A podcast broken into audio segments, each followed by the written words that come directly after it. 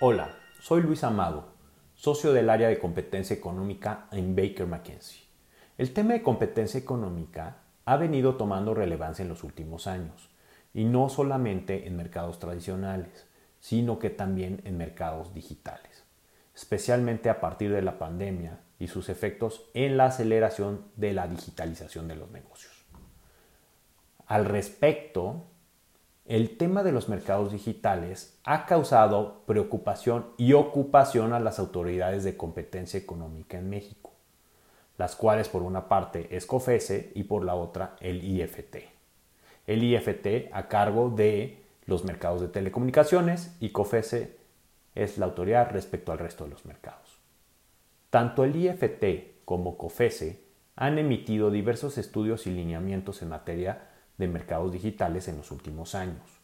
Además, COFESE no solamente ha emitido este tipo de lineamientos, sino que también ha ajustado su estructura operativa desde el año 2019, de tal manera que se ha creado una dirección específica para mercados digitales a fin de monitorear dichos mercados e investigar y o corregir posibles situaciones anticompetitivas.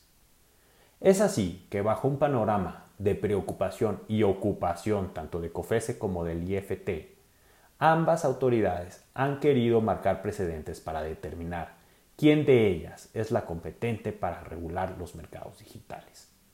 Lo anterior ha llevado a una serie de discusiones y procesos judiciales para determinar la autoridad competente en materia de competencia económica, cuando se involucran justamente este tipo de mercados.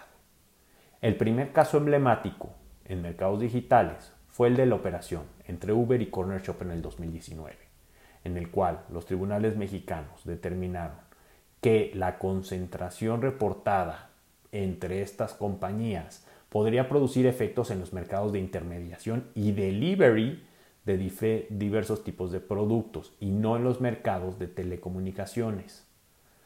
Por lo cual se determinó que es la COFESE la encargada de conocer y tramitar este tipo de asuntos en este tipo de mercados.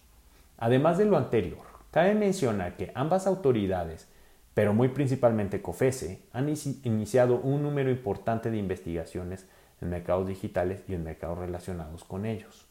Es así que el constante monitoreo e investigación de los mercados digitales ha sido una tendencia vigente en los últimos años y que muy probablemente se mantenga en los años por venir. Síganos en redes sociales para mantenerse actualizados de las últimas tendencias y novedades de competencia económica en mercados digitales.